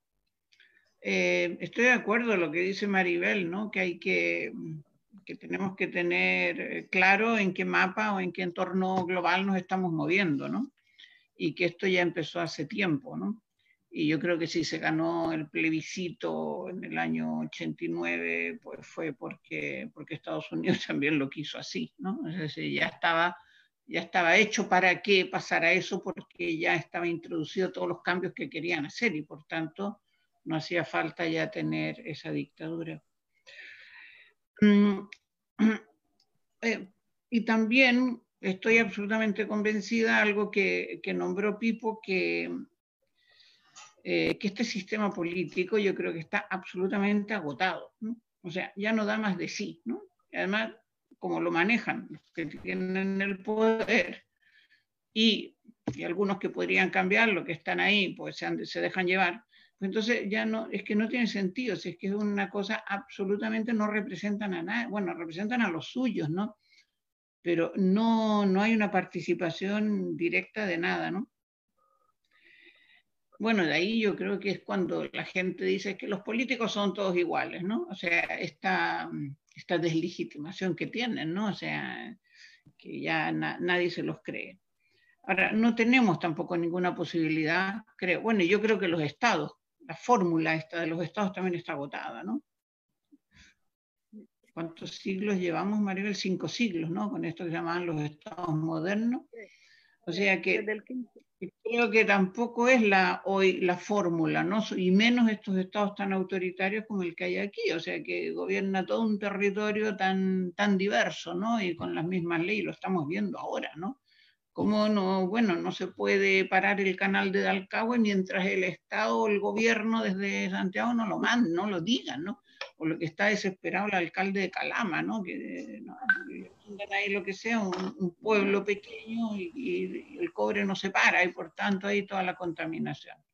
Bueno, entonces yo creo que son sistemas que ya están absolutamente agotados. Lo que pasa es que tampoco tenemos fuerza para cambiarlo, no tenemos ningún poder para cambiar eso, ¿no? Pero aquí nos planteamos lo de siempre, cuando hemos tenido poder, ¿no? Entonces, el hecho de no tenerlo ni mirar el, global, que yo creo que hay que saberlo, o sea, tenemos que ser realistas, ¿no? ¿Dónde estamos? ¿Contra quién estamos, ¿no? Pero no nos puede paralizar. Y entonces aquí sí que estoy absolutamente de acuerdo de que, mm, bueno, pues usamos otras, otros métodos, ¿no?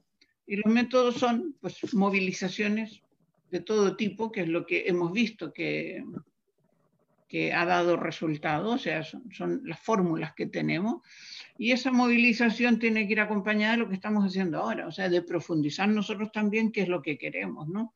O sea, yo creo que aquí sí que la acción y, y la reflexión van juntas, ¿no? no una sin la otra no tiene ningún sentido, ¿no? O sea, es decir, la acción por la acción es un activismo que no te lleva a ninguna parte, ¿no? Y la reflexión, si no la traduces en acción, pues tampoco. Entonces yo creo que, y creo que en las asambleas estaba faltando, ¿no? El, no digo que sea fácil, ¿no? Eh, los debates así, un poco, bueno, a ver qué queremos, discutamos sobre la constitución, sobre el sistema político, etcétera. Yo, mmm, la verdad que me cuesta, ¿eh? pero creo que hay que participar por, por, las razones que daba Pipo, pero simultáneamente tenemos que seguir con nuestras participaciones con las que hemos creado, ¿no? O sea, con las que estamos haciendo, que son las que, la única, mmm, digamos, la única herramienta, la única estrategia que tenemos para elaborar cosas que nos puedan interesar porque otro poder no tenemos. O sea, ir directo enfrentándonos a estos poderes enormes, pues es un suicidio, no ganamos nada, ¿no? Tenemos que buscar alternativas, pasar por el lado y ir construyendo de otra manera. Y yo creo que aquí se ha visto, ¿no? Lamentablemente llegó esto que les fue estupendamente bien y nos mandaron a todos encerrados en casa, ¿no? O sea, que es como una cárcel esto, ¿no? Pero pero yo creo que esto es lo que tenemos que recuperar, o sea, sigamos ahora con todos los debates que podamos y con máximo de gente que, que se puede incorporar, discutamos bien qué es lo que queremos, por dónde queremos ir y, y, y, apenas podamos empecemos las movilizaciones para transmitir todo esto, ¿no? U otras formas de movilizaciones, las que decidamos, ¿no? Pero creo que eso no quita el, el participar en, en, en, el proceso. Yo creo que, además creo, tal como lo dijo Pipo, que la constitución que puede realizar una convención constituyente o la fórmula que sea, como es tan difícil llegar a los dos tercios, por un lado y por otro y por cualquiera, creo que va a ser nada, o sea, va a ser vamos a empezar con ojo en blanco y vamos a llenar pues, pues, cosas que a lo mejor son poco importantes, porque las importantes nadie va a tener, o creo que nadie va a tener los dos tercios, ¿no? Con lo cual, es verdad que no se va a decidir ahí muchas cosas, sino que se va a decidir, después, ¿no? O más adelante, o en todo un proceso. Pero empezamos con un ojo en blanco y vamos a seguir con un ojo en blanco, o sea, no creo que se llegue a muchos acuerdos, ¿no? Tú querías hablar, yo me metí porque te habías desconectado. Sí, sí, se me cayó la señal. Gracias, Cristina, igual porque era importante seguir, digamos, el diálogo. Pero mm, mm, son algunas reflexiones en la práctica respecto de, que se habló del pacto. Yo, yo siento que hablar del, pac, del pacto es un absurdo pensando en que estamos fuera del pacto, es decir, el pacto es para ellos. Entonces, hablar de cosas donde a nosotros no se nos considera es absurdo. Eh, el pacto surgió porque el pueblo se movilizó y el pacto se hizo sin el pueblo. Entonces, eh, no tiene sentido, no, no es para nosotros ese pacto. Independientemente de que yo eh, igual coincido con la opinión de que hay que hacer caminos paralelos. Seguir con esta farsa que no nos lleva a ninguna parte, porque en la práctica nosotros, como la provincia de Chiloé, los 168.185 habitantes, quedamos fuera en la práctica. Y si tenemos un representante que podemos pelearlo, ¿qué va a hacer? Lo comen vivo allá. Es decir, ¿cuál es la posibilidad de tener eh, eh, una palabra respecto de, de, lo que nosotros queremos que esté plasmado del territorio insular, de un archipiélago, en esa constitución. Es, bien difícil. Entonces, frente a eso, eh, yo siento que tenemos que darle más fuerza al, al camino paralelo. Y esto de tener la claridad que nosotros tenemos el poder constituyente, el pueblo.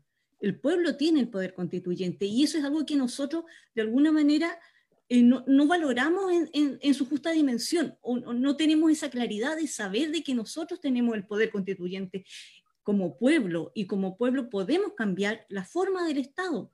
Este Estado unitario, este Estado autoritario, nosotros podemos decidir de cambiarlo, pero para eso tenemos que tener esa claridad y, tener la, la, certeza y la convicción de que nosotros tenemos ese poder. El poder emana del pueblo y eso hay que tenerlo claro. Entonces, teniendo esa claridad, nosotros podemos ejercer ese poder en manera paralela, porque ellos están jugando su juego para ellos, no es para nosotros. Y eso, esa claridad, claridad la tenemos que tener el de saber que todo eso no es para nosotros, es para que siga esta élite gobernante eh, custodiada por el fascismo, por todas las fuerzas eh, de orden, eh, para mantenerse statu quo. En ningún caso es para algún beneficio para el pueblo en realidad. Entonces, yo pienso que hay que profundizar en eso, poder constituyente y tener esa claridad de, que tenemos que avanzar hacia allá, a nosotros, a tener esa calidad de, ejercer nuestro poder constituyente. Jorge Manríquez, quería comentar algo también. Sí. Sí, hola a todos, a todos. Ay, qué pena que este Víctor se nos cayó, salió lesionado parece porque no apareció más. Oye, eh, bueno, algo que no sé, muchas veces me han escuchado yo siempre he dicho de, de, de, de, la sospecha con esta. Para mí el Estado es sospechoso. Hay que recordar un poco cómo nace el concepto de Estado, que no fue eh, creado desde el pueblo de las bases, o sea, por lo, por lo tanto no es algo que no hayan usurpado, fue creado por la burguesía para eh, eh, consolidar su, su, poder que había ido alcanzando en esos tiempos y, una respuesta frente a las monarquías. Pues, por lo tanto, el Estado eh, siempre es un tanto sospechoso.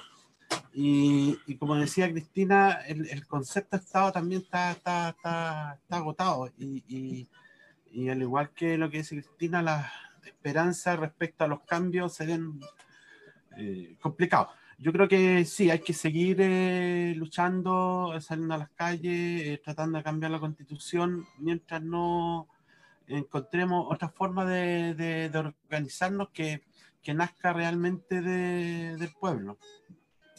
Hay, hay, una forma que es bastante utópica, sobre todo en, en, nuestro país, que es eh, eh, si no tenemos poder, si no logramos poder, bueno, hay que construirlo, construir poder independiente del Estado, que la gente empiece a, autogobernarse y realmente tener autonomía. Eh, una cosa que decía Pipo respecto a la forma en que nos organizamos nosotros como región y que logremos autonomía eh, frente a un, una oligarquía que ha estado en el poder durante 200 años, bastante complicado que, que la dejen. Hay que acordarse que varios intentos fueron socavados mediante las armas. Por lo tanto, em, yo como dudo un poquito en el poder, pero al alero de que no tenemos en estos momentos eh, ni masa crítica ni gente, hay que seguir en las calles, hay que seguir luchando, hay que em, tratar de ver, de cambiar la constitución bajo las premisas que se han ido levantando con los movimientos sociales pero paralelamente a eso hay que ir intentando hacer, eh, em, creando poder, o sea, espacios de autonomía para autogobernando, eh, autoalimentación, autosustentación, que yo creo que eso eh, nos va a ir dando espacios de libertad para poder emanciparnos. Así que seguir con nuestro espacio, me, me, me encanta esto, porque podemos debatir, conversar. Eh, dice por ahí que no hemos alargado, eso es que es bueno, porque estamos entretenidos conversando. eh, y seguir con estos, estos espacios que nos permiten debatir y, y, lo bonito de esto es que hay distintas ideas. Eh, eh, son distintos conceptos que pueden ser contrarios, pero bueno, estamos debatiendo y, y de ahí la gente que, que, vaya escuchando puede sacar y sacando sus conclusiones y, y, asumiendo o reflexionando o profundizando más lo que vamos diciendo. Me parece bien. Eso. Carmen, entonces, para que tengamos nuestro último comentario y luego eh, la jornada. Eh, gracias igual eh, por la presentación y por la conversación que ha estado bastante interesante. Eh, yo más que nada igual no quiero ser redundante con todo lo que ya han comentado porque comparto bastante los puntos de vista expresados, pero mm, más que nada como para cerrar, eh, decir también que el Estado es una invención histórica y como tal nosotros podemos construir una nueva invención de, de formas de organizarnos y de construir una política eh, basada también en la realidad de los pueblos eh, desde una participación horizontal y organizada. Y creo que para que esto pase, como bien comentaba Cristina, estamos frente a un poderío sumamente importante, o sea, no es menor. Eh, creo que para que esto pase, para que nosotros vayamos construyendo un poder político en nuestras organizaciones, es fundamental la educación. Y en todas las áreas, desde todos eh, los ámbitos, eh, replantearnos y profundizar el pensamiento crítico hacia este, este sistema, que lo que ha hecho es generar una naturalización de todo esto, prácticamente que el poder del Estado es un poder inamovible, que nunca lo vamos a poder eh, derrocar, que, que, son casi eh, pequeños dioses que no, no, nos gobiernan. Y, y, yo creo que fomentando desde la educación el pensamiento crítico, nosotros podemos empezar a avanzar eh, a plantear alternativas de cómo quisiéramos construir una nueva sociedad. Eso más que nada quería comentar. Bueno, eh, durante el rato que se cayó Pipo, eh, nos quedamos con la responsabilidad de seguir debatiendo y me pareció súper interesante, entretenido, me trajo bonitos recuerdos de todas las veces que nos hemos podido juntar a conversar estas cosas. Así que bueno, extrañándolos más aún de que ojalá que esta cuestión pase luego para que nos podamos reunir y conversar y tomar decisiones y actuar, ¿cierto? Eh, invitar a todos quienes nos están viendo en este momento en internet de que el otro viernes vamos a tener una nueva sesión, una sesión número 4 de este Quelcún Constituyente, en la cual conversaremos acerca de la organización en el territorio de Chiloé, eh, análisis y reflexiones sobre nuestra organización insular. Eh, estará a cargo de Cristian Ruiz y de mi persona, y justamente vamos a continuar con este debate que tiene que ver un poco con el quehacer. Vamos a analizar un poco lo que han sido nuestras formas de organización política en este último tiempo y abrir el debate al, justamente a lo que ya le había comentado, que es lo que deberíamos ir haciendo. Así es que eso, nos despedimos muy agradecidos de quienes estuvieron durante todo este tiempo escuchándonos y nos vemos el próximo viernes.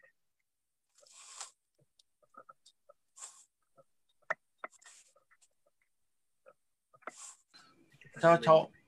Chao, chao. Chao. Chao, chao. Buenas noches. Gracias, buenas noches. Que les vaya bien. Que descansen. Buenas. Chao, chao. ¿Ya estamos afuera, Janet? No, no. Mira, ahora apareció Pipo. Ahora aparecí. Aquí estoy. Ahora aparecí. po. placer. Oye, todavía estamos en Facebook. Carmen, tienes que sacar. Ya, po.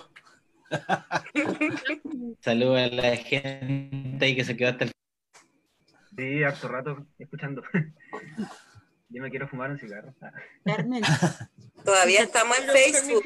¿Cómo lo ¿Ah? corto? ¿Todavía? Sí, todavía estamos en Facebook. Podría aprovechar de despedirse el Pipo. Ah, sí.